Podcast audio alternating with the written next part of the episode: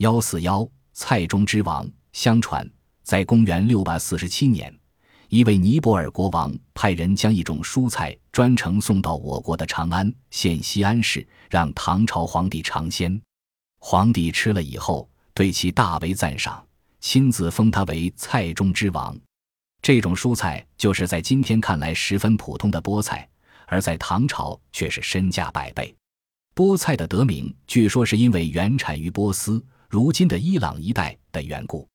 早在两千多年前，波斯人就把菠菜当作蔬菜来栽培。在植物分类学上，菠菜归属于梨科，它是一年生或两年生植物，主根特别发达，红红的，像根老鼠尾巴。因含有糖分，所以有甜味。菠菜的茎中空，植株长到五十厘米长才开始分枝。菠菜既可以在春天播种，也可以在冬天播种。春天播种的菠菜，初夏就能开花；冬天播种的菠菜，春天就能开花。菠菜的种子一般可以存放三年至五年。令营养学家感到吃惊的是，菠菜的营养价值。每一千克的菠菜就含有二十四克蛋白质、三克脂肪、一百零三克钙、三百八十克维生素 C 和极为丰富的铁质。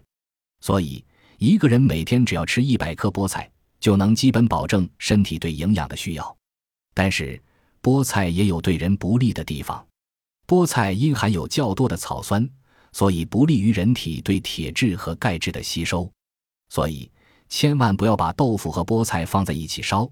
也不要在铁锅里烧菠菜，